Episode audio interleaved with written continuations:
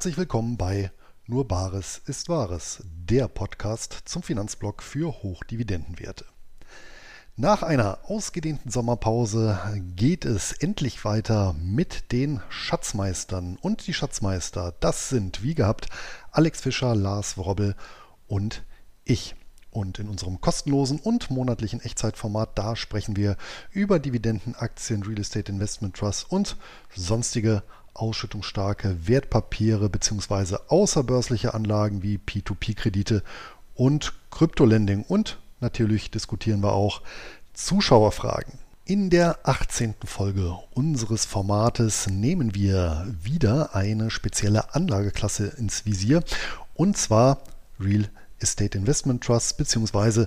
sonstige Immobilieninvestments. Denn, um das vorwegzunehmen, jeder von uns ist in Betongold investiert. Und da einiges an Zeit vergangen ist, da schildern wir vorher noch unsere Urlaubseindrücke und was sich über die Sommerpause bei uns in den Portfolios getan hat. Und damit gebe ich auch schon ab an die Schatzmeister. Herzlich willkommen zur 18. Sitzung der Schatzmeister. Wie immer mit dem Lars Wobbel, dem Alex Fischer und mit mir, Luis Pazos. Wie geht's euch? Prima, prima. Sommer überstanden und ähm, jetzt kommt hoffentlich bald der Winter. Damit es endlich wieder kälter wird, ja? Bist ja. eher, stehst du eher auf kühlere Temperaturen? Ja, weißt du ja. Also ich brauche das Sommer nicht. ja, ja. Deine, da, deine reichen dann die 14 Tage Sommer. legen ja davon mhm. Zeugnis ab. Im Gegensatz zum Alex, der mag ja eher schön feucht warm, 40 Grad, oder? Ja, also mir reichen auch 35 Grad, ganz ehrlich. Reichen auch. Und im Moment ist es ganz angenehm so. Es ist so leicht bewölkte Zone hier. Das, bald geht die Regenzeit Wunderbar. los. Das ist dann auch das, was wir so mögen, ja. Ja, kommen wir zum, zum Thema. Wir werden diesmal sprechen als Fortsetzung der letzten Folge. Da war ja, da war ja im Fokus die P2P-Kredite, diesmal die Real Estate Investment Trust, Schrägstrich Immobilieninvestitionen. Und sicherlich äh, haben wir davor einiges äh, zu berichten. Ist ja einiges an Zeit vergangen, vor allem auch Ferienzeit. Und da hat sich ja einiges angesammelt. Und zumindest bei mir war ja auch der Halbjahreswechsel. Das heißt, auch das ein oder andere an Investitionen. Aber bevor es losgeht, gibt es noch ein paar Informationen zum Sponsor dieser Folge. Zum zweiten Mal unserer Seite Companisto.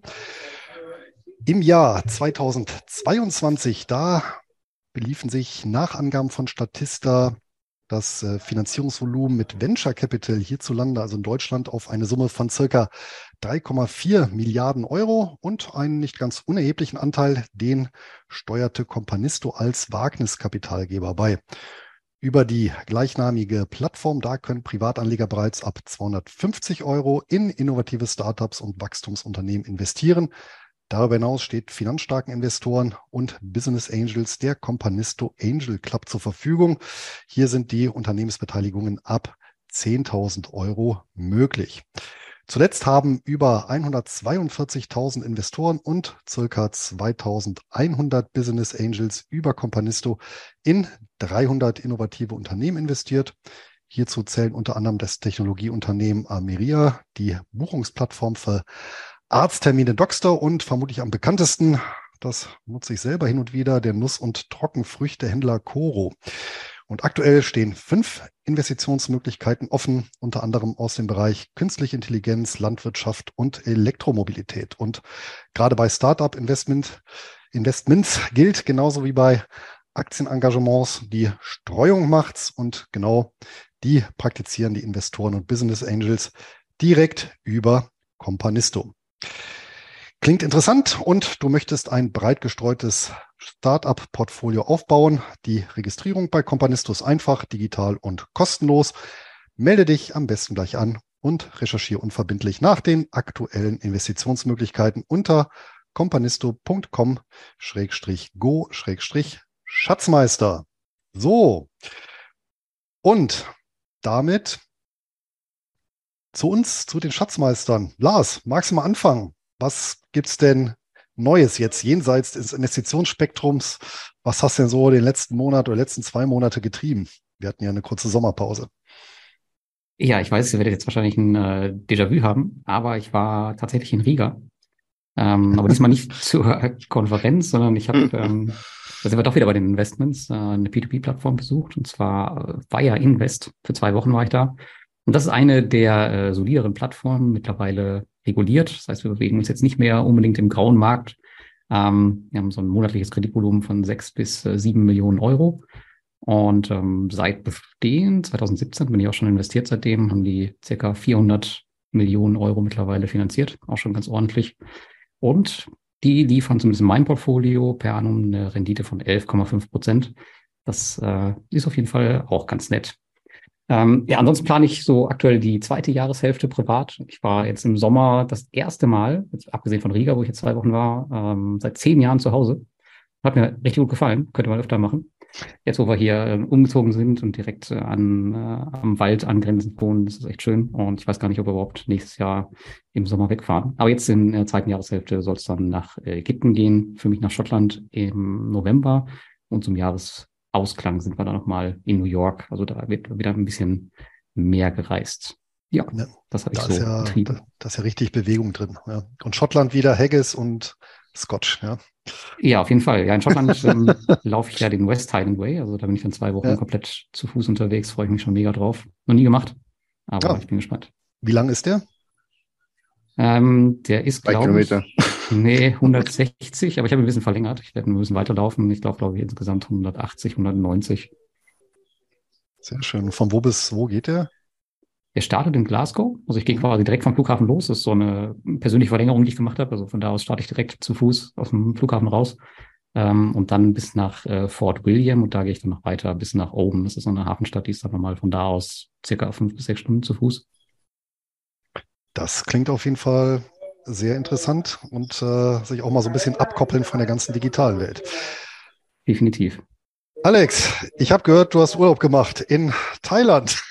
ja, Irre, oder? Ja, wir sind ja, äh, nach, nach, nach Pattaya gefahren. Ähm, wir haben Sommerferien hier, das sind fast sieben Wochen, wo die Kinder Sommerferien haben. Und da hockst du nicht zu Hause rum, weil hier gibt's auch keine Pferde und so und äh, kein, kaum deutsches Essen. Und es war Pattaya echt ganz gut. Die haben auch Wasserparks und all so ein Kram. Meine Tochter konnte da reiten. Und da haben wir da im Outback, also außerhalb von dem Pattaya, was der ein oder andere vielleicht kennt, ähm, gelebt und sind dann halt immer wieder auch zu Freunden und ähm, Bekannten gefahren. Und es war in der Tat mal ähm, was Neues, was wir in Thailand so noch nicht kannten. Also eigentlich waren wir schon ziemlich viel Region, aber da leider noch nicht. Und mein Nachbar ist heute noch wach hier. Ich hoffe, das stört nicht. Alter Schwede. Ansonsten hören wir gerne, wir gehören gerne beim Ehekrach mit zu. Ja, da musst du aber Hebräisch können, also verstehst du da leider nichts, ja. ja. Das ist ein bisschen eingerostet bei mir, ja. ja, ansonsten in der Tat, äh, es sind immer noch zweieinhalb Wochen Ferien, also es wird gar nicht weniger, habe ich das Gefühl. Aber jetzt sind wir wieder zu Hause und haben noch ein paar Ideen, uns hier einzurichten und ja, manchmal ist es auch ganz gut, wenn ein Kind wieder in die Schule geht. Ja, bei uns hat die Schule gerade angefangen. Heute war der erste Tag und wir waren in äh, meiner spanischen Heimat, war auch wunderschön, weil die eben nicht touristisch überlaufen ist. Also es gibt auch so gut wie keine ausländischen Touristen. Ein, zwei Franzosen habe ich gesehen auf der Durchreise.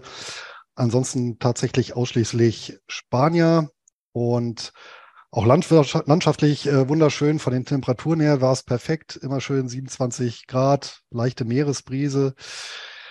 Ist auch direkt am Meer, allerdings am Atlantik. Ähm, dementsprechend äh, kühl jetzt im Vergleich zum Mittelmeer und äh, hoher Wellengang. Also da muss man auch ein bisschen aufpassen.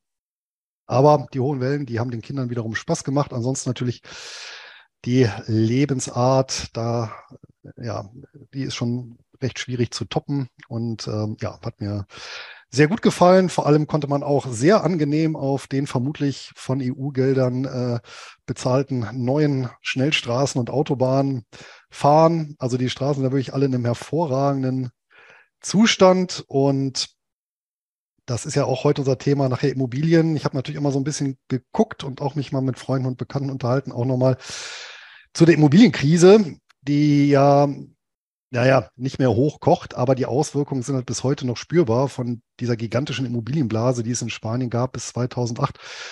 Und du hast halt hier und da immer noch, das sieht man auch noch, die, die Skelette von irgendwelchen Also Betonskelette von irgendwelchen Immobilienprojekten, die dann nicht mehr finanziert werden konnten. Aber auch da tut sich was. Also das war auch auffällig, da doch das eine oder andere Skelett dann übernommen worden ist von einem neuen Bauherr und da weiter dran gemacht wurde. Also da ist schon, man, man, man spürt doch ein bisschen eine, eine Tendenz nach oben, trotz aller Probleme, muss man sagen, die es nach wie vor da gibt, insbesondere in der jungen Generation. Die tut mir auch schon ein bisschen leid, muss ich sagen. Aber naja, zumindest an der Feierfreudigkeit der Spanier, oder der hat das keinen Abbruch getan. Also war wirklich rundum gut. Der Kontrast kam dann danach, ähm, denn im Anschluss daran hatte ich mit äh, meinen ältesten Freunden vor, eigentlich nach Wacken zu fahren. Wir hatten ja auch Tickets und äh, ich hatte es ja schon erzählt, wir sind nicht mehr aufs Gelände gekommen. Also wir waren tatsächlich etwas zu spät dran. Ein paar Stunden, da war das ganze Ding äh, geschlossen und dann haben wir uns überlegt, naja, Lars, wo du eben Wandern gesagt hast, das muss ich auch ein bisschen schmunzeln, wir haben gesagt, was machen wir als Kontrastprogramm? Jetzt, wo wir ohnehin schon uns die Tage frei geblockt haben. Und da sind wir tatsächlich ähm, in unsere alte Heimat äh, nach Bonn gefahren und sind dann äh, von dort aus weiter nach Ahrweiler und sind dann dort den Rotwein-Wanderweg gewandert. Natürlich mit den vielen Einkehrmöglichkeiten, weniger Whisky als dann eben Weingüter. Ähm, war auch, äh, auf der einen Seite war es sehr schön natürlich, mit den alten Freunden zu sein, aber was mich wirklich erschrocken hat, muss ich sagen. Und ich kenne die Gegend ja von früher, weil ich ja da in der Region aufgewachsen bin. Der Grad der Zerstörung, jetzt auch noch zwei Jahre nach dem Hochwasser, ist noch enorm. Es gibt nach wie vor keine funktionierende Bahnlinie. Ja, du hast nur so Schienenersatzverkehrbusse. Es sind noch jede Menge Häuser, die, ja, äh, wo, wo, die, das Untergeschoss dann vernagelt ist noch mit, mit Holz. Es gibt noch Schutthaufen. Es gibt Brücken, die nicht stehen. Also der Zustand ist noch ähm, bisschen jämmerlich und auch die Altstadt von Ahrweiler, da blutet einem so ein bisschen das Herz, wenn man die sieht, wie es da bestellt ist. Und wir haben uns natürlich auch so ein bisschen mit den Gastronomen und den, den, den Weingutbesitzern unterhalten und die haben natürlich auch noch das Problem, dass natürlich auch jetzt weniger Tourismus haben. Ne? Von daher hier der Aufruf, wenn ihr in Deutschland Urlaub machen wollt, fahrt ins Ahrtal, geht den Rotwein-Wanderweg, der ist echt wunderschön. Ähm, wunderschöner Höhenweg. Der Wein schmeckt gut, egal ob weiß oder rot. Und äh, ja, helft den Leuten ein bisschen in der Region, dass da wieder Normalität reinkommt. Hm. Was ist denn das Problem, dass da, dass es nicht aufgebaut wird? Also zahlen die Versicherungen nicht oder? Das weiß ich nicht. Also wahrscheinlich auch die administrativen Wege sind sehr lang. Hm. Bauvorhaben allgemein in Deutschland sind äh, kompliziert und langwierig und vermutlich wurden da wenig, wenig Ausnahmen gemacht. Das kann ich schlecht, schlecht beurteilen. Ne? Okay. Aber was ich, liegt ja? jetzt natürlich auch nicht im Entwicklungsland China oder äh, Indien, sondern im Entwicklungsland Deutschland ja. und bekommt dann natürlich auch wenig, wenig Gelder, die wir sonst. Ja, böse, böse formuliert, ja. ja. Zum Beispiel, ja. Ja, also man äh, sieht aber ganz gut, finde ich, also wenn man jetzt die A heute sieht, ja, das ist ja so eigentlich ein kleines Flüsschen. Und man sieht aber tatsächlich auch diese Problematik, in diesem Tal zu wohnen, weil anders als in anderen Tälern, wenn du wirklich mal ganz oben über die Weinberge gehst, dann siehst du wirklich, wie eng geschnitten und steil dieses Tal ist. Und da hat tatsächlich Wassermassen, die von irgendwoher kommen, haben wirklich über Kilometerlänge keine Ausweichmöglichkeit. Also die gehen wirklich brutal, füllen die dieses Tal auf. Es gibt keine Auen, kein gar nichts, weil es wirklich nur links und rechts Steilhänge gibt in einem ganz, ganz engen Tal. Und das erklärt natürlich auch dann äh, diese zerstörerische Kraft. Ja, also äh, ne, zum Beispiel jetzt also beim, beim Rhein oder so, da hast du eben Rheinauen, ne, das ist auch ein bisschen Berge, aber du hast halt eben auch Freiflächen, wo sich so Wassermassen ausbreiten können. Das hast du da eben nicht. Also von ganz oben erkennt man da nochmal äh, sehr gut, ähm, ja, wie sich so ein Unglück da in diesem Tal entwickeln kann. Ne? Vielleicht möchte man ja gar nicht mehr, dass sich dort Menschen wieder ansiedeln oder die, die dort noch sind, sich wieder was aufbauen. Also anders kann man es irgendwie dann auch nicht erklären, oder? Ja, es kann natürlich auch sein, dass manche eigentlich immer gesagt haben, nee, wir stecken da nicht Geld rein, um, weil die auch, Sorge, ja. dass in ein paar Jahren wieder was ist, dann zu groß ist. Ne? Und äh, ich meine, gut, kannst natürlich ausrechnen, alle paar Jahrzehnte hast du eben ein Hochwasser dort, nichts, was relativ zerstörerisch ist. Ja. Äh, ja. ja. oder nur zu extrem teuren Konditionen. Das kann natürlich auch damit reinspielen. Ne? Da sind wir ja schon bei der Immobilienkrise. Du investierst viel, viel Geld und die Immobilie ja. ist trotzdem nicht mehr wert. Weißt du? Ja, genau. Im Gegenteil. Es bleibt ne? dann einfach ein wertloses Haus. Ja. Ja, ja. Ja, kommen wir zu ja, vielleicht erfreulichen, vielleicht unerfreulichen äh, Punkt. Ähm, Investitionen. Lars, was hat sich denn seit unserer letzten Zusammenkunft bei dir diesbezüglich getan? Vielleicht die Kurzversion, die ist ja wahrscheinlich schon lang genug. ja, können wir machen. Aber ich bin auf jeden Fall gleich mal auf dein äh, Portfolio Rebalancing gespannt. Das muss ja jetzt auch stattgefunden haben. Aber ja, ja zu meinen Investments. Also das Portfolio lief eigentlich super im Juli, aber jetzt der August äh, wird wahrscheinlich bei euch nicht anders aussehen. Der hat das, die Gewinne eigentlich komplett wieder abgegeben, plus noch einen schönen Discount obendrauf. Also das Jahr ist ja echt so ein bisschen, ja, nicht äh, Fisch und nicht Fleisch, geht irgendwie nur ein bisschen seitwärts, leicht nach oben, aber echt, naja, nicht so richtig Dynamik drin. Ich hoffe, das ändert sich mal irgendwann wieder. Ähm, ja, ich habe einiges gekauft seitdem. Meine Cash-Reserve ist ja wieder voll, hatte ich letztes Mal berichtet. Aber jetzt die, die wichtigsten, größten Positionen, ich habe die ähm, Diversified Royalty Corporation aufgestockt. Ah. Das ist so ein äh, Multi-Royalty-Konzern, äh, du kennst den ja. Und ja. das ist tatsächlich eine der größten Einzelaktien in meinem Portfolio, schon seit äh, 2020 mittlerweile. Und das Unternehmen hat sich super entwickelt. Also seitdem ich die gekauft habe, ich glaube, die hatten damals drei Unternehmen, als sie angefangen haben oder als ich angefangen habe, da zu investieren, wo sie halt die äh, Lizenzeinnahmen kassiert haben. Inzwischen sind es sechs oder sieben. Zuletzt kam jetzt äh, Stratus Building Solution dazu. Das ist so ein Gebäudereiniger. Und ähm, ja, die zahlen monatlich aus, kanadische Dollar. Ähm, und ich habe jetzt mittlerweile eine Rendite von über 100 Prozent seit dem Erstkauf 2020. Ich habe jetzt nicht direkt im Corona-Tief gekauft, sondern ein bisschen danach. Hat natürlich auch noch ein bisschen geholfen, aber das ist schon echt ein ähm, ganz netter Wert, der sich gut entwickelt hat und den ich jetzt mal noch ein bisschen aufgestockt habe aufgrund der Entwicklung. Und einen anderen Wert, den haben wir auch schon mal diskutiert, das ist der Hypnosis äh, Songs Fund. Alex, du hast ihn ja verkauft. Ich habe jetzt nachverkauft, äh, nachgekauft, nachverkauft. Ähm, ist ja auch ein äh, Royalty-Konzern, allerdings äh, nicht so gut gelaufen wie jetzt der die Diversified Royalty Corporation. Ist auch noch sehr, sehr klein in meinem Portfolio, aber die haben jetzt angekündigt, dass sie jetzt irgendwie 150 Millionen Pfund in die Hand nehmen möchten, um, ähm, so geschrieben, die einflussreichsten Songs aller Zeiten zu kaufen. Wollen wir mal schauen, was da so rumkommt. Genau, die habe ich auf jeden Fall ähm, nachgekauft. Und das waren so die größten Aktienkäufe. Wir können die Liste jetzt noch weiter durchgehen, aber ich glaube, das ist jetzt äh, sinnfrei. Im P2P-Bereich habe ich äh, Peerberry aufgestockt. Das ist eine meiner größten Positionen mittlerweile. Konsum- und Geschäftskredite-Mix. Und äh, Lande, Agrarkredite, haben wir auch schon mal drüber gesprochen, auch eine ganz nette Plattform. Ähm, die Plattform, die ich jetzt besucht habe, Fire Invest, die habe ich nicht aufgestockt, weil das ist eine der Plattformen, wo eigentlich schon mein Investitionsziel eigentlich vor dem Besuch erreicht war. Aber ich habe quasi eigentlich nur mein Investment mit meinem Besuch so ein bisschen bestätigt. Aber ich habe jetzt nicht vor, die da großartig weiter aufzustocken. Ja, aber das sind, glaube ich, so im Kern meine wichtigsten Investments gewesen in der letzten Zeit. Hast du denn auch äh, plattformmäßig oder auch meinetwegen von Wertpapiermäßig irgendetwas deinvestiert? Äh, nee, ich verkaufe ja aktienmäßig eigentlich so gut wie überhaupt nichts. Ähm, ich schreibe halt P2P-Plattformen ab. Ich habe jetzt aber allerdings nichts rausgeschmissen, überlege aber tatsächlich, ob ich die ein oder andere Plattform rausschmeiße. Eigentlich eine gute Frage. Ähm, und zwar möchte ich mich so ein bisschen von ein, zwei unregulierten P2P-Plattformen trennen, die extrem intransparent sind ähm, und die auch einfach nicht erfolgreich sind. Das ist zum einen eine Immobilienplattform, Reinvest24 heißt die.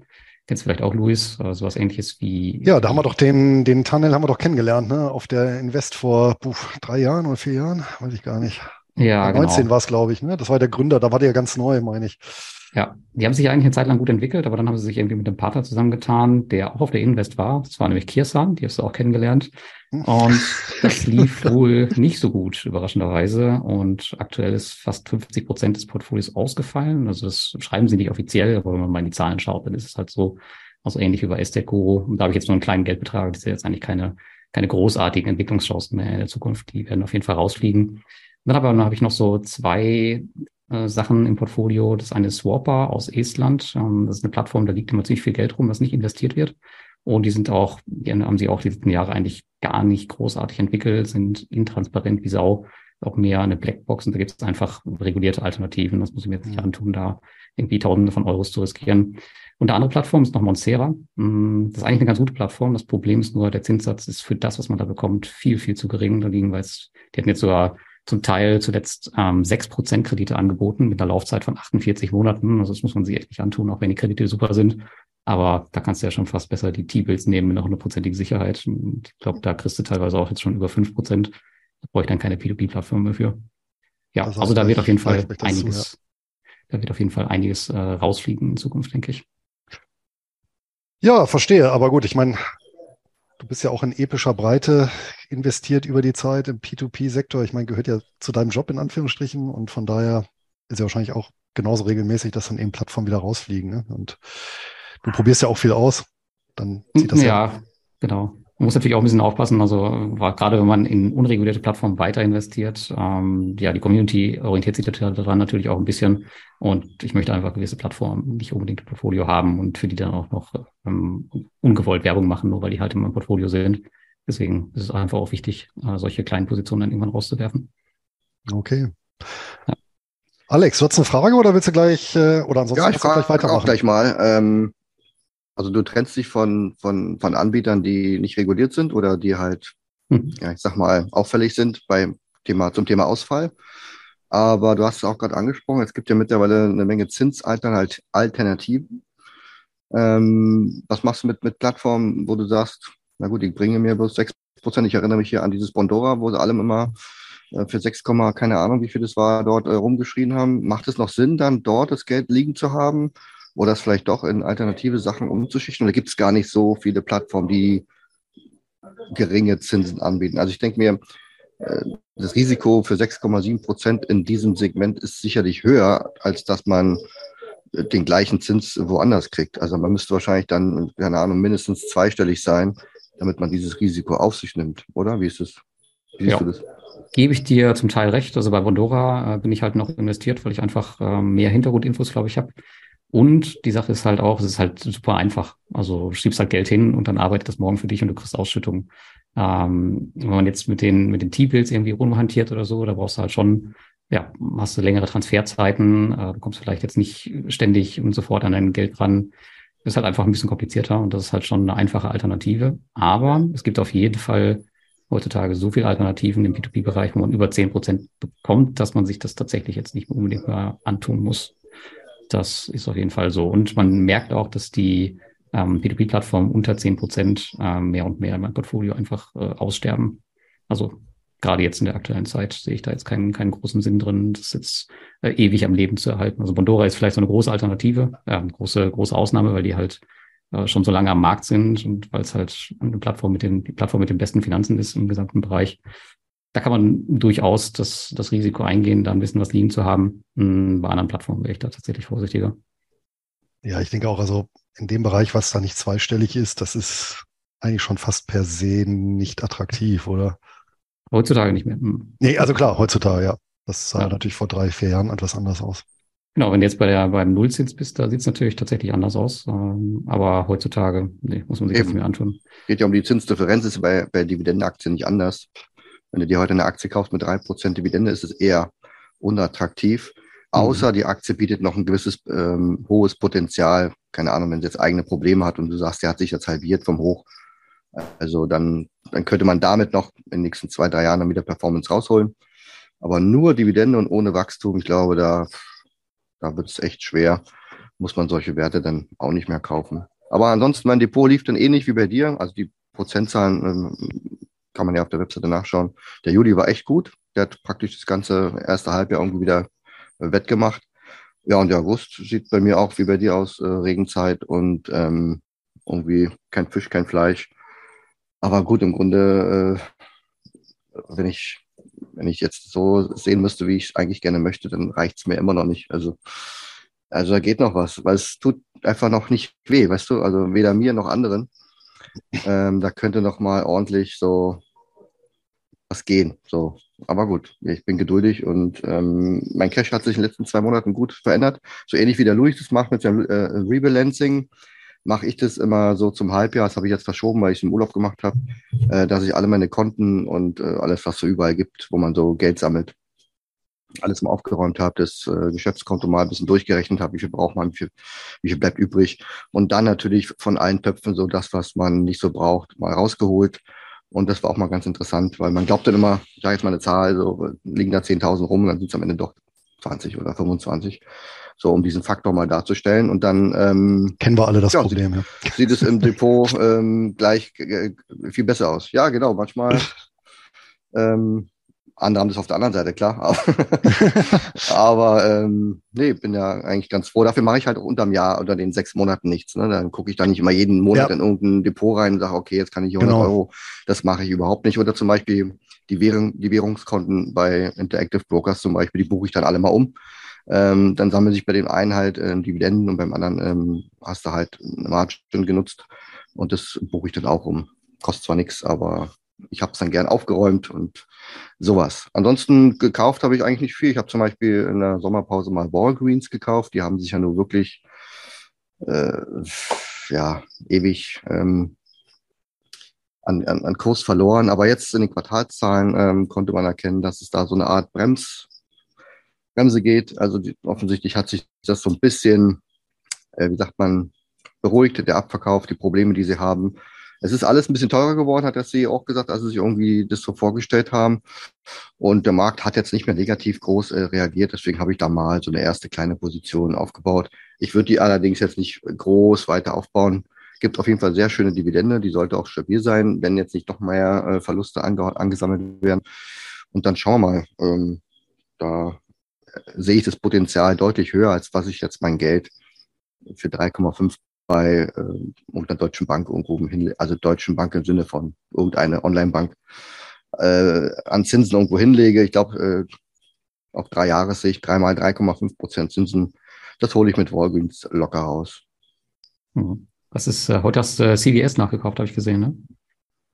Ja, das war gerade kurz vorm Live. Ähm, die haben heute 10 Prozent verloren. Ich habe mir die Meldung noch nicht in Gänze durchgelesen, aber da gibt's irgendwie so ein ähm, irgendeine Krankenversicherung, irgendwie so ein, ich habe es nicht ganz durchgelesen, ein gemeinnütziger Verein, die sind allerdings mit 21 Milliarden Umsatz und 600 Millionen Gewinn, äh, keine Ahnung, fast so groß wie die Kirche.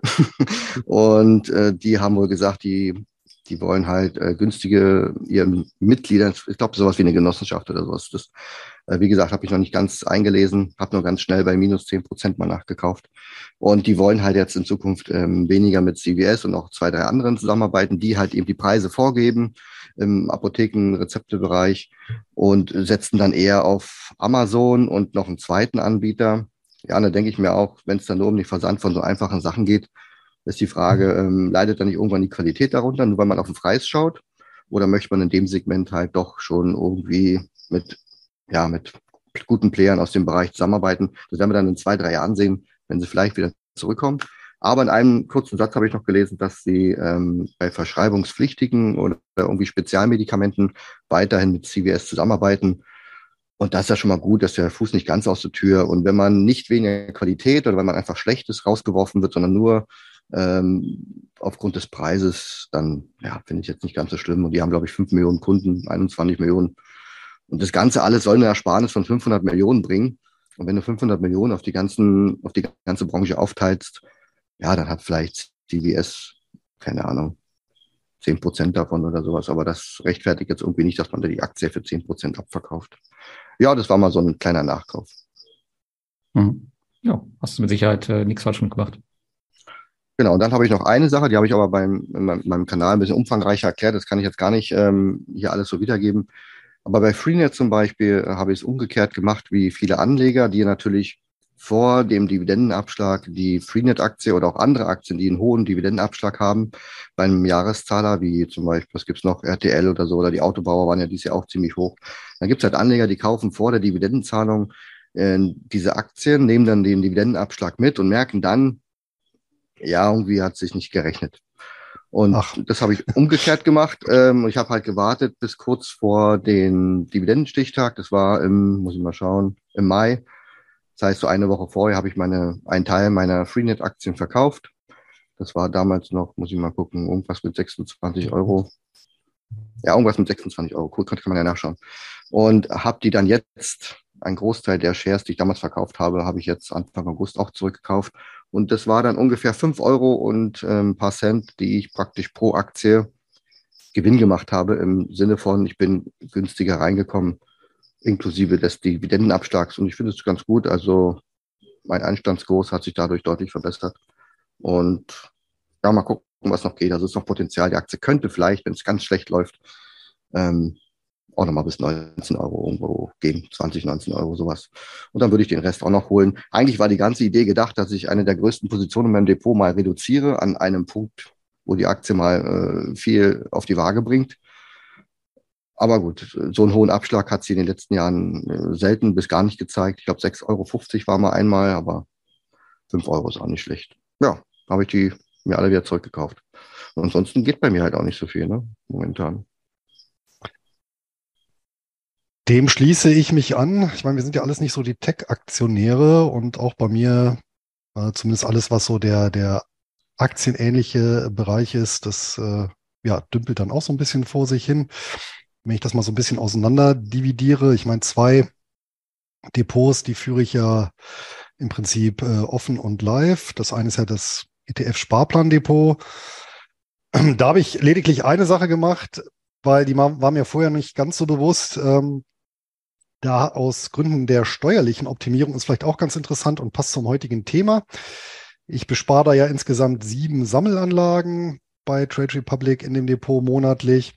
Und eine Position davon, das ist auch ein ETF auf einen Real Estate Investment Trust Index international, also globale Immobiliengesellschaften. Und den ETF, den habe ich umgestellt. Das heißt, ich habe die Anteile verkauft und das war ein physisch replizierender und ich habe umgestellt auf einen Swap-basierten ETF. Jetzt sagt man üblicherweise, naja, typischerweise geht es ja umgekehrt. In dem Fall ähm, lohnt sich das aber aus dem Grund, weil ich nämlich äh, durch die deutsche Steuergesetzgebung ja bei Aktien ETFs eine Teilfreistellung bekomme. Das heißt, ich versteuere ja nur einen Teil meiner Erträge. Bei einem ETF, der in Real Estate Investment Trust investiert, ist diese Teilfreistellung allerdings ausgeschlossen. So, und diese Teilfreistellung bekomme ich allerdings auch bei einem Swap-ETF, weil nur geguckt wird, in was ist dieser ETF investiert und nicht, was bildet da ab über das Swap-Geschäft. Ja, und ähm, der Unterschied ist letztendlich ähm, de facto was die Renditeausstellung und so weiter angeht, keiner. Ja, in dem einen Fall hält der ETF tatsächlich genau diese ganzen Positionen, die in dem Index sind. Und im anderen Fall hält der ETF, also beim Swapper, einen Korb aus internationalen Aktien in dem Fall und äh, hat einen Tauschpartner, das ist in dem Fall die Societe Generale. Und die äh, tauschen dann im Prinzip regelmäßig die Rendite aus. Das heißt, wenn dieser Aktienkorb mehr Rendite macht als der ähm, als der Reit-Index, äh, ja, dann geben die ab und machen die weniger Rendite, dann kriegen die von der Societe Generale die Differenz äh, bezahlt. Ne? Das ist so ein klassisches Swap-Geschäft. Man tauscht im Prinzip eine Rendite. Und durch diese Konstruktion erzielt man eben eine Teilfreistellung. Das ist auch nochmal so ein Tipp für alle, die tatsächlich über jetzt einen deutschen oder europäischen ETF diesen Real Estate Investment Trust Sektor abbilden. Also hier ist tatsächlich die Überlegung, das Ganze über einen Swap-basierten ETF zu machen um hier doch einen nicht ganz unerheblichen Steuerspareffekt zu generieren. Das war mal so die, die Neuigkeit aus, oder ja, vielleicht die, die wichtigste Neuigkeit so aus dem ETF-Bereich, aus meinem Einzelwerteportfolio. Das finde ich jetzt ganz lustig, weil das, was äh, der Alex zugekauft hat, das habe ich abgestoßen. Ja, das ist ein bisschen jetzt hier wie bei beim Hypnose Songs Fund. Also insgesamt, ich habe ja da 20 Einzelwerte im Portfolio. Vier habe ich verkauft jetzt zum Halbjahr nämlich einerseits den, den Möbelkomponentenhersteller Legit and Plaid, dann Verizon Communications, Schroders und Walgreen Bots, also da, wo du zugelegt hast. Schroders habe ich verkauft ähm, aufgrund der Dividendenkürzung und die anderen drei, da muss ich sagen, das ist auch so eine Kennzahl, auf die ich jetzt auch vermehrt bei Einzelaktieninvestments Wert äh, legen werde. Da habe ich mich jetzt auch mal ein bisschen, bisschen detaillierter mit beschäftigt und das Ganze mir auch mal angeguckt, weil die nicht ganz so einfach zu ermitteln ist nämlich der sogenannte Goodwill. Der Goodwill bezeichnet letztendlich mh, hm, bei Übernahmen der Preis, den das übernehmende Unternehmen über den Substanzwert hinaus bezahlt. Also nehmen wir mal an, du ähm, kaufst ein Immobilienpaket, Gewerbeimmobilien und der Substanzwert dieser Immobilien, also das, was da an Stahl, Beton etc. und Grundstück, also verbaut ist und das Grundstück selber, sind vielleicht 100 Millionen wert. Ja, du bezahlst aber 200 Millionen dafür, ähm, dann sind eben diese 100 Millionen mehr, die du bezahlt hast, in der Bilanz stehen dann als Goodwill. Das heißt, das stehen als Vermögenswerte einmal die harten materiellen Vermögenswerte, das ist dann eben die Immobilie und dann steht auf der anderen Seite der Goodwill, also das, was du mehr bezahlt hast. Und das kann ja auch durchaus gerechtfertigt sein, ne? zum Beispiel im Immobilienbereich, weil du klasse Mieter hast, ja, irgendwelche Gewerbe, ähm, Unternehmen, weiß ich nicht, Lebensmitteleinzelhandel, die für, für 20 Jahre die Objekte gemietet haben. Ja, aber natürlich, gerade in guten Zeiten werden für Übernahmen, wird da recht viel Geld auf den Tisch gelegt und auch recht ambitionierte Preise. Die Bewertungen sind auch dementsprechend ambitioniert. Und das Problem ist natürlich bei diesem Goodwill, das ist so eine klassische Größe, mit der man so ein bisschen spielen kann, um ähm, die Vermögenswerte in der Bilanz ja aufzublähen oder eben ein bisschen schrumpfen zu lassen. Und das Interessante ist, im internationalen Bilanzierungs, in den internationalen Bilanzierungsvorschriften gibt es keine Vorgabe, diesen Goodwill über die Zeit zu korrigieren, also oder abzuschreiben. Ja, Im Gegensatz dazu im deutschen Steuerrecht ja. Also im deutschen Steuerrecht bist du verpflichtet, wenn du einen Mehrpreis bezahlt hast, den über die Zeit wirklich abschmelzen zu lassen, international nicht. Und mir ist halt tatsächlich aufgefallen, dass viele Titel, die jetzt in letzter Zeit schlecht performt haben, häufig einen sehr, sehr hohen Goodwill haben. Also teilweise mehr an Goodwill in der Bilanz stehen haben als das Eigenkapital. Und da kann natürlich, oder das wird sicherlich auch ein Faktor sein, dass das dann tatsächlich auf die Kurse drückt. Und Walgreen Bots, das war beispielsweise ein Kandidat. Die haben halt ein sehr, sehr, weil die halt sehr, sehr viel übernommen haben, haben die eben auch in guten Zeiten haben die eben enorm Goodwill in der Bilanz stehen. Und ich glaube sogar bei, bei Walgreen war es so, dass das, dass der Wert das Eigenkapital überschreitet. Und ähm, das war so für mich ein bisschen die Erkenntnis jetzt so in dem Halbjahr, dass ich da vermehrt drauf achten werde.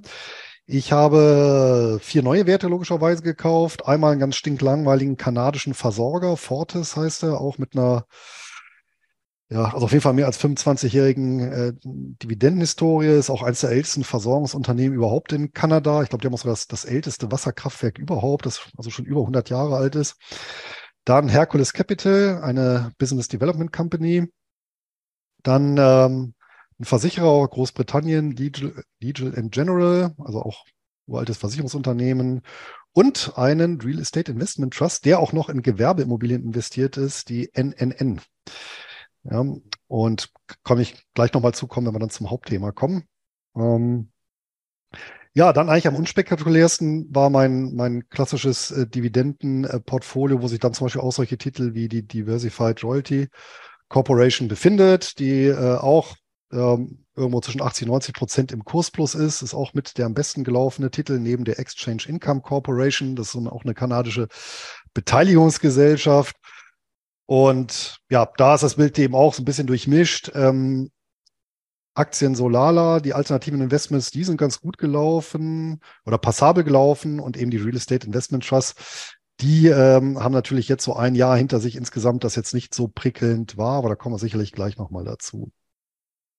Ansonsten noch das Optionsdepot, das war so der Lichtblick in dem ganzen Jahr. Bis jetzt keinen einzigen negativen Monat und jeden Monat eine Ertragsrendite zwischen 1,3 und 2,2 Prozent. Jetzt zuletzt im Juli auch 1,9 Prozent. Interessant ist ähm, allerdings auch, dass letztendlich auch ein Strategie-Mix dafür verantwortlich ist. Das glaube ich, hat letztes Mal auch schon gesagt.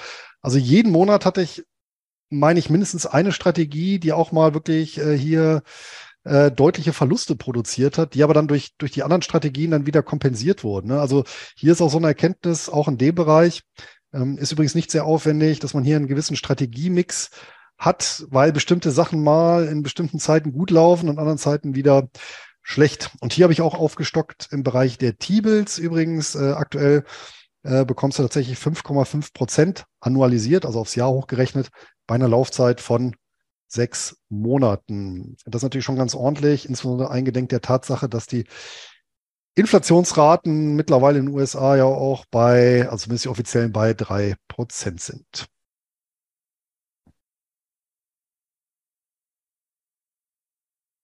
Habt ihr noch Fragen?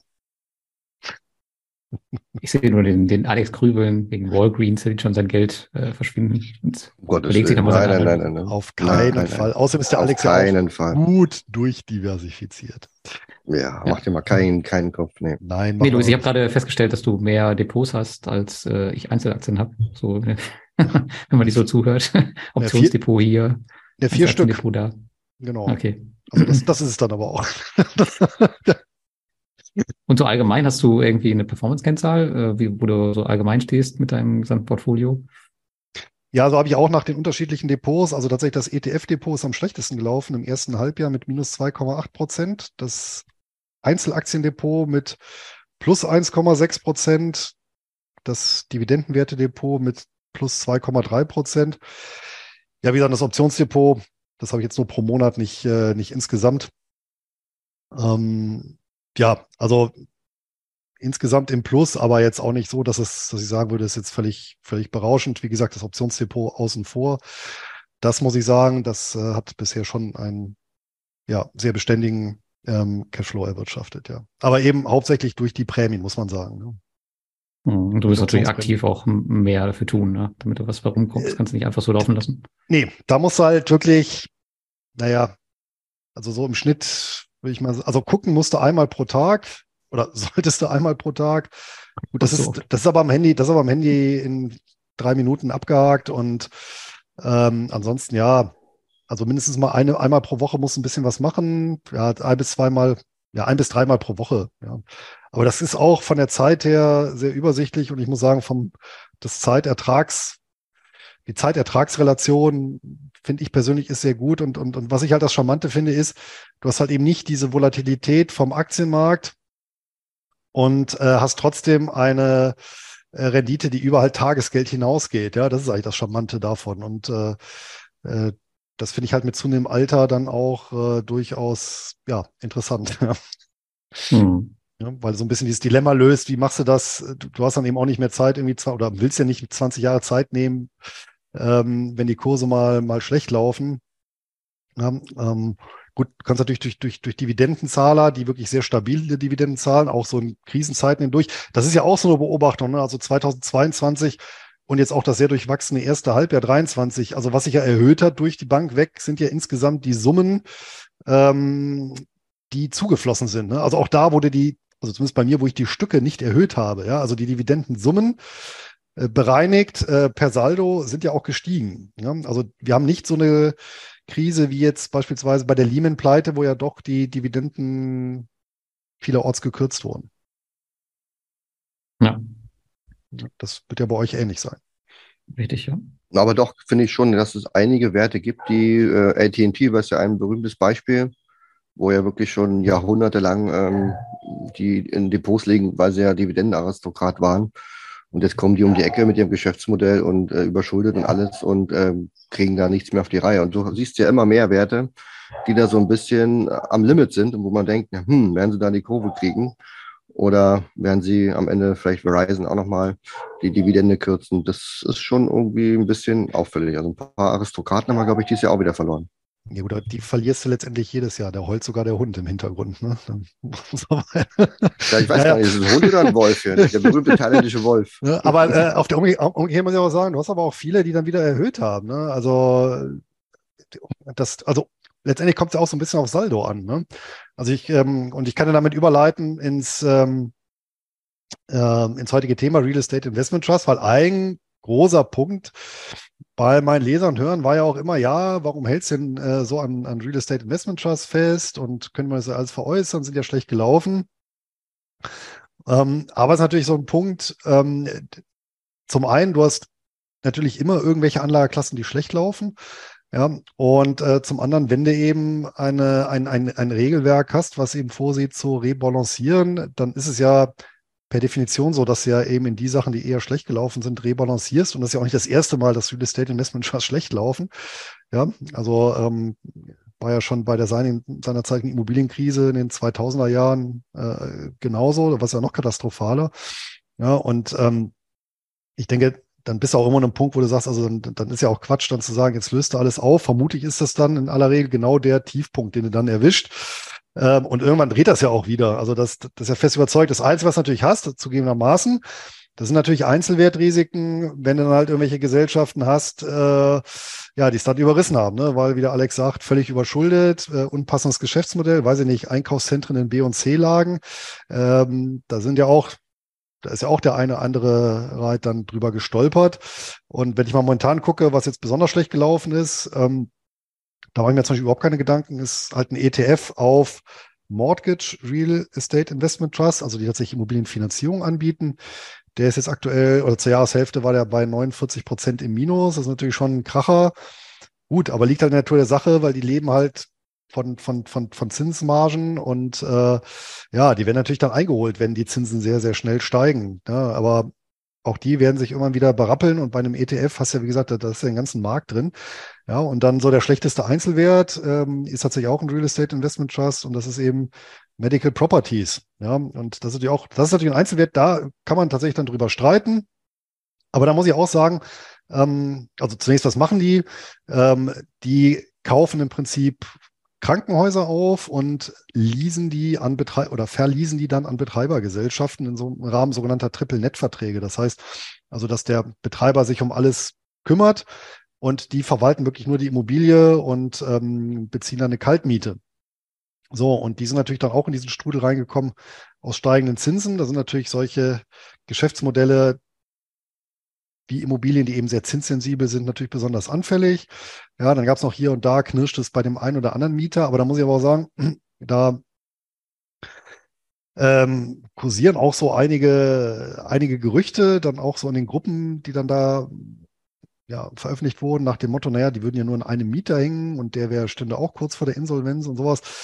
Was aber nicht stimmt, die haben mehrere hundert Objekte, die an mehrere Dutzend Betreibergesellschaften äh, vermietet sind und haben dann nochmal so äh, separat nochmal spezielle Joint Ventures. Ähm, also von daher sind die nach wie vor meines Erachtens äh, im Geschäftsmodell vernünftig aufgestellt. Die sind auch nicht überschuldet. Ja, und die letzten Zahlen, da bin ich jetzt wieder, äh, wie du es gesagt hast, hier bei Walgreen, äh, die letzten Zahlen waren in Ordnung. Ähm, die waren also auch vom Cashflow her, passte das. Die waren jetzt also durchaus, ja, verhalten optimistisch, würde ich das mal sagen. Und vorher bringt es dann auch nichts, an so einem Punkt jetzt äh, so einen Titel dann meines Erachtens rauszuhauen. Ich weiß nicht, wie sieht's denn aus bei euren? Ja, ich meine, ihr habt ja auch Real Estate Investment Trust. Wie sieht's denn da bei euch aus? Ich habe nur zwei, bei mir geht's kurz, Lars, danach kannst du deine Reihe durchgehen. ähm, ich habe ja nur Realty Income. Ja, ähm, Klassiker, ja. Ja, da muss die Seite nochmal kurz äh, aktualisiert hier. Die sind auf Jahressicht, glaube ich, ohne Dividende minus 20 Prozent. Das ist eigentlich okay, finde ich. Und dann habe ich noch ähm, Iron Mountain. Und da war ich sogar selbst überrascht, weil ich, da, weil ich die eigentlich auch nicht mal so mir regelmäßig anschaue. Die sind auf Jahressicht sogar 8 Prozent im Plus und die zahlen sogar eine gute Dividende. Also ähm, über 10 Prozent auf Jahressicht in dem Segment ist schon mal gar nicht mal so schlecht. Jetzt die letzten Wochen und so lief da auch nicht so gut, aber unterm Strich sind jetzt die beiden Werte nicht so, die bei mir die Probleme machen. Bei mir haben zuletzt äh, deutsche Werte aus dem Immobilienbereich Probleme gemacht. Das ist äh, Dick Asset. Ich glaube, die haben sie umbenannt in Brandings Group. Irgendwie weiß es aber keiner. Also ähm, überall steht immer noch Dick Asset, also nur damit man es weiß.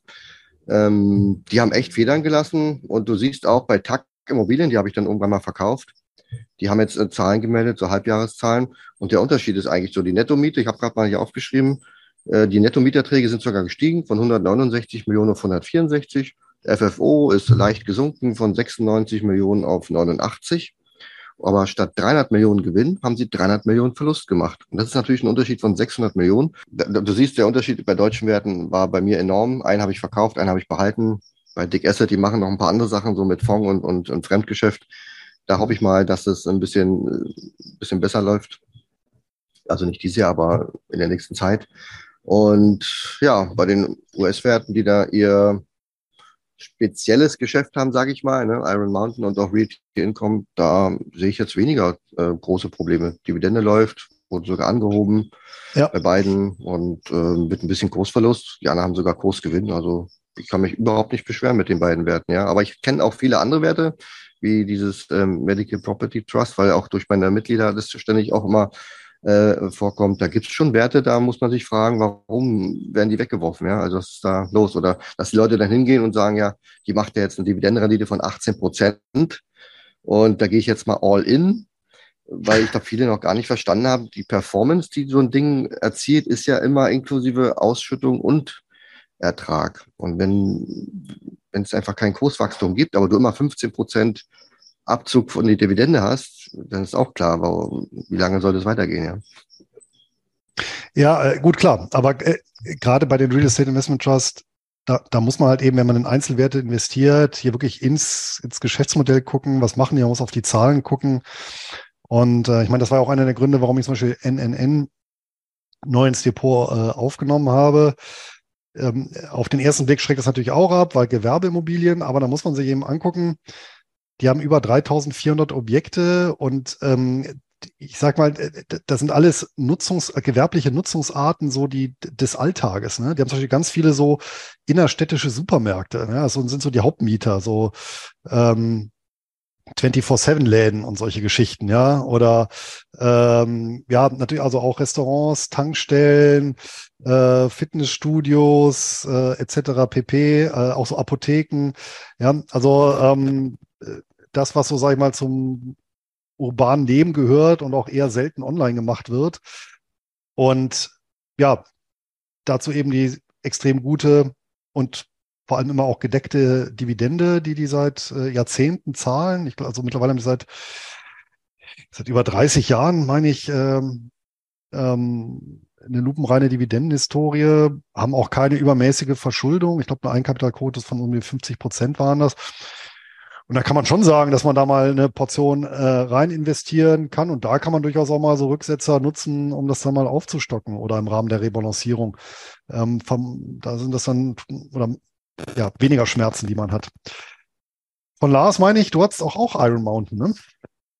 Ja, Iron Mountain habe ich auch im Depot. Ich habe auch Realty Income im Depot. Gerade Realty Income finde ich ähm, echt beeindruckend wie sie diese, wie sie sich so entwickelt haben. Zu Anfang, ich, ich erinnere mich noch, hat man den Wert so ein bisschen belächelt mit diesem Slogan The Monthly Dividend Company.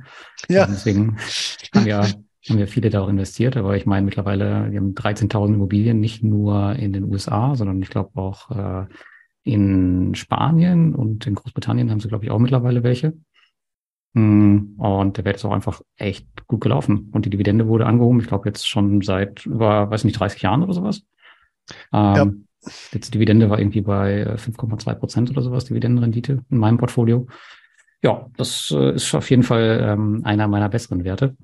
Aber ansonsten bin ich tatsächlich mehr ein Freund von Sammelanlagen, wo man sich bei Realty Income jetzt natürlich darüber streiten kann, ob das nicht auch schon eher eine Sammelanlage ist mit so viel Immobilien im Portfolio oder ob das immer noch als, als Einzelwert zählt. Ich meine, da kann natürlich auch gar nicht mehr so viel anbrennen, gerade wenn man sich das Modell von denen anschaut. Ich meine, die kaufen ja diese Dinger und dann vermieten die die ja. Und ich glaube, der, der Mietstand liegt irgendwie also fast dauerhaft irgendwas um die 98, 99 Prozent rum. Also selbst in der ja. Corona-Krise ist da, ist da echt wenig passiert. Also das zeigt ja schon, dass die echt Mieter da drin haben, die nicht so einfach die Segel streichen. Also ich frage mich, was da groß passieren soll. Gut, wenn man sowieso was fragt, dann geht es wahrscheinlich dann in der nächsten Woche runter, aber äh, generell ist es echt, finde ich, ein super Geschäftsmodell. Ja, ja, auf jeden Fall. Ja. Und ähm, deutsche Immobilien, wenn ich daran denke, um das mal vom Alex aufzugreifen, bist ja quasi indirekt investiert äh, oder, oder nicht so stark über Estate Guru. Ja, nee, Gott sei Dank bin ich da nicht so stark investiert. Okay. Ich habe die, ich habe da nie darauf geachtet. Hm, ich habe natürlich einige deutsche Immobilien im Portfolio, aber das Portfolio ist halt das Deutsche komplett ausgefallen bei Estate Guru. Das ist jetzt alles eine Rückholung. Da bin ich mal gespannt, wie viel da zurückkommt. Ich glaube, einen Kredit oder zwei haben sie schon zurückgeholt. Aber im Vergleich zu Lettland oder Estland dauern die Rückholungsverfahren hier in Deutschland einfach mal vier oder fünfmal so lange. Deswegen kann man da unter einem Jahr passiert da einfach nichts. Also in Estland kriegst du halt so ein Ding in drei Monaten oder sechs Monaten versteigert. Aber in Deutschland darfst du, glaube ich, erst anfangen, nach einem Jahr überhaupt an eine Versteigerung oder sowas zu denken und diese ganzen Verfahren in Gang zu setzen. Also das dauert alles seine Zeit. Aber das ist auch wirklich nur eine kleinere Position. Also äh, Immobilienportfolio ist bei mir wirklich größtenteils nur meine zwei großen CEFs, die ich habe. Das ist der Aberdeen Global Premiers Properties Fund und der Neuberger Berman äh, Real Estate Securities Income Fund. Das sind zwei große CEFs. Der eine ist komplett konzentriert auf die USA und der andere ist weltweit gestreut. Ähm, die schütten auch beide monatlich aus. Ich glaube, der Aberdeen, der hat ähm, letzten Monat, glaube ich, irgendwas um die fast 13 Prozent Ausschüttungsrendite gehabt oder sowas. Und habe jetzt auch schon ewig Portfolio und das ist quasi mein Ersatz zu einer, ja, zu einer Kapitalanlage in Immobilienform. Also ich habe das halt immer äh, gemacht über, über die CEFs, um mir da halt quasi meine monatlichen ähm, Mieteinnahmen zu holen. Das funktioniert auch eigentlich ganz gut. Und ich finde diesen ganzen Bereich Immobilien auch extrem überschaubar, gerade jetzt. Ich meine, die sind jetzt, die haben extrem gelitten, aber eben schon gesagt, unter den Zinsen. Aber wir sind ja jetzt vielleicht am Zinspeak klar, die Zinsen bleiben jetzt vielleicht noch hoch, aber irgendwann ist halt auch absehbar, dass sich das Ruder dann wieder in die andere Richtung dreht. Und ja. ich denke tatsächlich, dass dieser ganze Bereich jetzt gerade extrem interessant ist, um da einzusteigen. Gerade jetzt, wo halt alle sagen, ähm, liegt alles am Boden und die Zinsen machen alles kaputt und vielleicht geht's noch höher. Aber ich glaube, in Amerika, gerade im nordamerikanischen Bereich, ist das Thema ziemlich überschaubar und da kann man durchaus schon überlegen, ob man da nicht äh, seine Position aufstockt, um gerade jetzt davon zu profitieren. Weil wenn das nämlich in die andere Richtung geht, ich glaube, dann wird das ziemlich fix gehen. Ich meine, ich sehe in meinem Portfolio, wie es jetzt diesen, dieses Jahr gelaufen ist. Und sobald man mal einen Monat hat, ähm, wo man halt sieht, okay, da passiert irgendwas, äh, gute Nachrichten oder so. Im Januar war so ein Monat, da geht es gleich 12 Prozent nach oben. Äh, Im Bereich der Reads, Juli ging es auch drei Prozent, im Juni vier Prozent. Also muss man da recht schnell sein, darf man nicht noch monatelang warten. Also das Thema kann sich ganz, ganz schnell in die andere Richtung drehen, sobald man halt die richtigen Signale sieht. Ja. Also ich denke auch, dass eine der schlechtesten Strategien ist dann sowieso Trends hinterher zu hecheln und dann in das zu investieren, was gerade gut läuft. Und da muss ich sagen, äh, dann lieber rebalancieren und auch wenn es manchmal schwer fällt, gezielt dann in die Sachen investieren, die schlecht gelaufen sind. Und genau, also das ist ja jetzt auch im letzten ja, im Jahr muss man oder anderthalb Jahr muss man schon sagen, sind das eben die Real Estate Investment Trusts. Also Lars, für dich gehören Immobilien, egal ob jetzt äh, in direkter Form oder halt in Wertpapierform, auf jeden Fall zu einem Portfolio dazu, ja.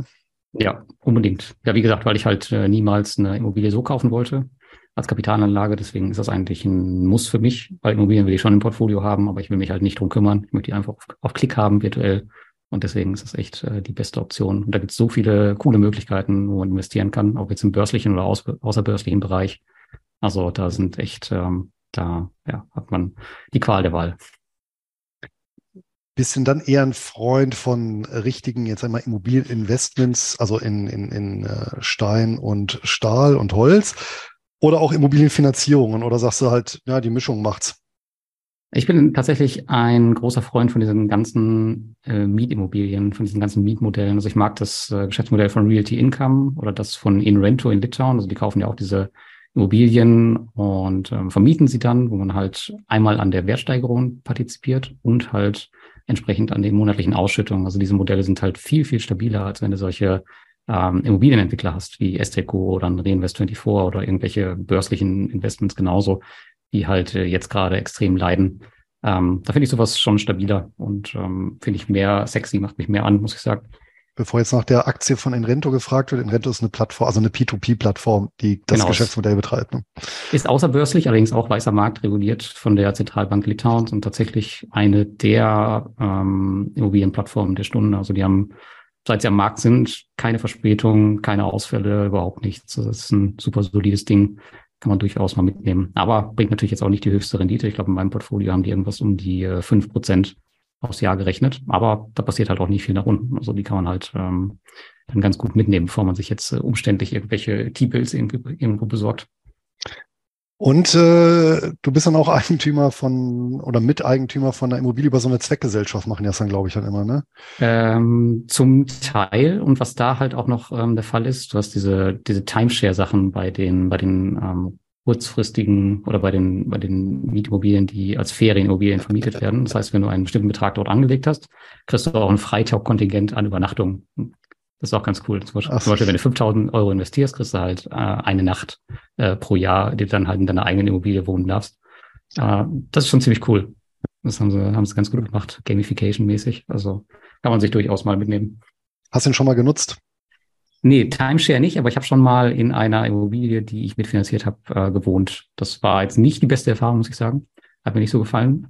Guckt man natürlich auch mit ein bisschen anderen Auge hin. Aber generell das ist natürlich ein cooles Gefühl, wenn du weißt, okay, hier, ähm, keine Ahnung, ein Quadratmeter oder so gehört jetzt mir oder ein Quadratzentimeter. je nach, je nach Immobilie. Ja. Alex, wie sieht's bei dir aus? Immobilien ein integraler Bestandteil des Portfolios oder sagst du eher, naja, also ähm, ist eher Zufall, wenn ich mal so eine Aktie in die Finger bekomme, die ich äh, für gut empfinde und die ist halt im Immobilienbereich tätig, dann investiere ich, aber ich bin jetzt nicht derjenige, der strategisch sagt, äh, Immobilien müssen mit dabei sein. Nee, schon. Also bei mir sind, glaube ich, sieben Prozent des Portfolios für Immobilien reserviert. Momentan bin ich nur bei zwei weil ich eben auch ähm, gerade Packimmobilien verkauft habe und die anderen haben halt weniger Wert. Aber Realty Income, sowas zum Beispiel, ähm, würde ich auch nachkaufen. Ähm, also unabhängig davon mag ich es trotzdem, wenn es irgendwie mit einem gewissen Wachstum noch einhergeht. Ähm, ich mag jetzt nicht fünf Jahre läuft's gut und dann ähm, in einem Jahr verliere ich das alles wieder, was in fünf Jahren war.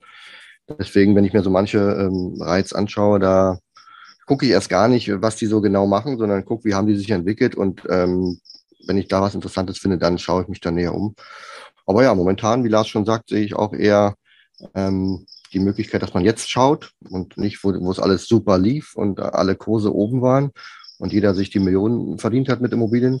Jetzt ist ja eben, wie es in jeder Krise so ist, jetzt muss sich die Qualität zeigen, wer überlebt, wer kann weitermachen.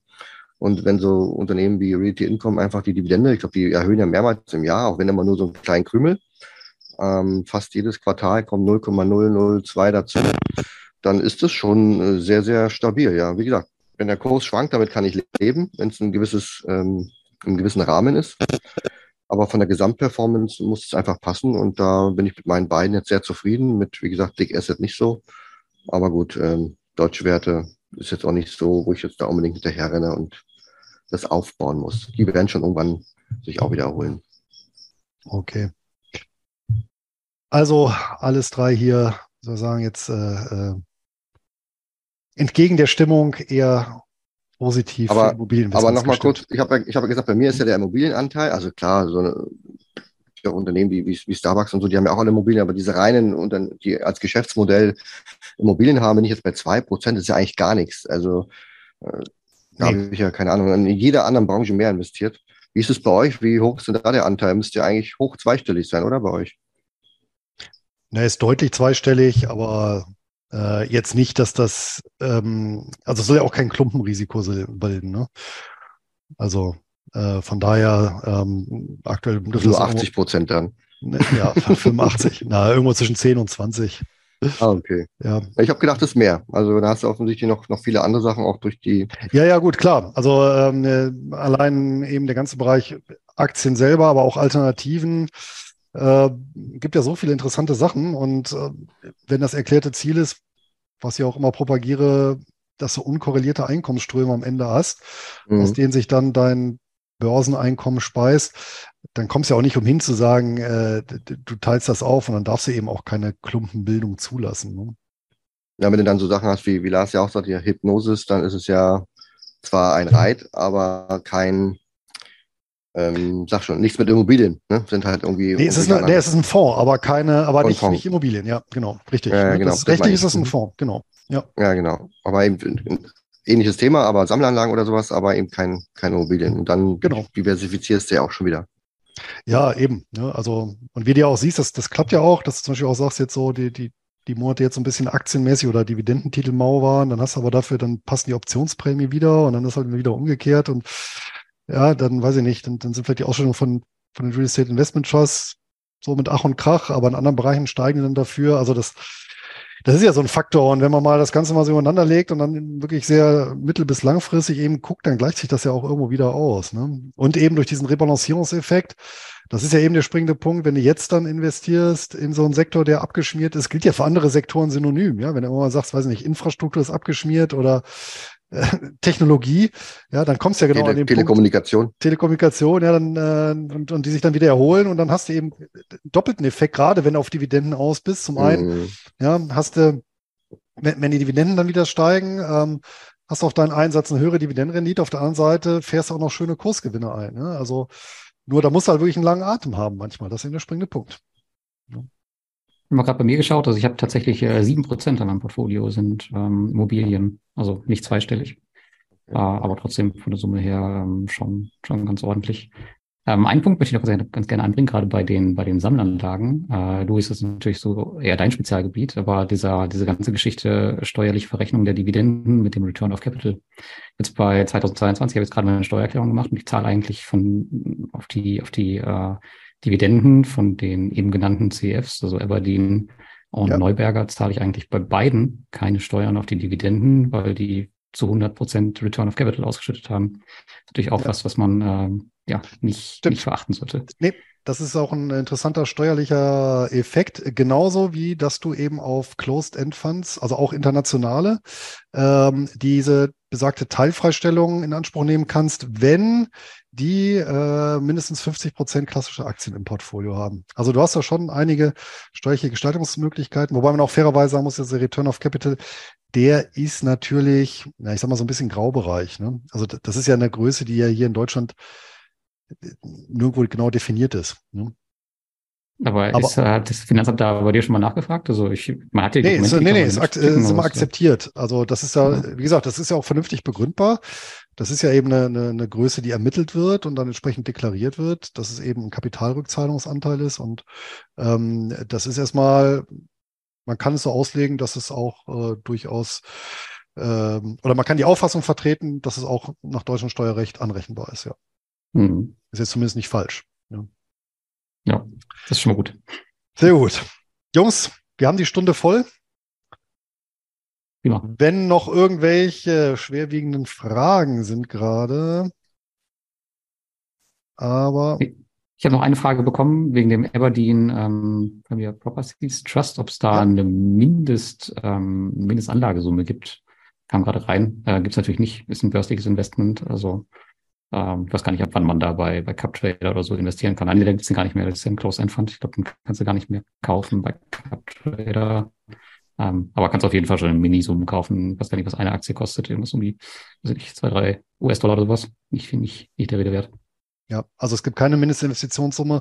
Äh, vielleicht zielt er darauf ab, ich glaube an den asiatischen Börsen, also so Hongkong und Singapur, da ist es so, dass du manchmal Mindeststücke kaufen musst, also äh, hm. so 100er Packs oder 500er Packs damit du halt nicht in zu kleine Summen investierst. Aber beim Aberdeen ist das nicht so. Nee. Okay. Ja, ich gucke gerade 4 Euro äh, kostet er umgerechnet. Also vertretbar. Vertretbar, ja. Das ist ja, kostet ja eine, eine Packung Zigaretten kostet ja mehr. Wenn du das sagst. Habe ich mir sagen lassen. Dann würde ich sagen, machen wir an der Stelle den Sack für heute zu. Nächstes Mal geht es dann um Dividendenaktien. Da sind wir ja so auf dem Terrain vom Alex und äh, ich glaube, er darf dann auch bei dir im äh, YouTube-Kanal Lars die Moderation übernehmen, oder?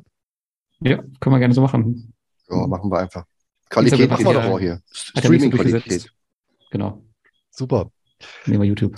Also, in dem Sinne, haut rein. Ja, Schönen Abend gut. und bis zum nächsten Mal. Ciao. Ciao, ciao. ciao.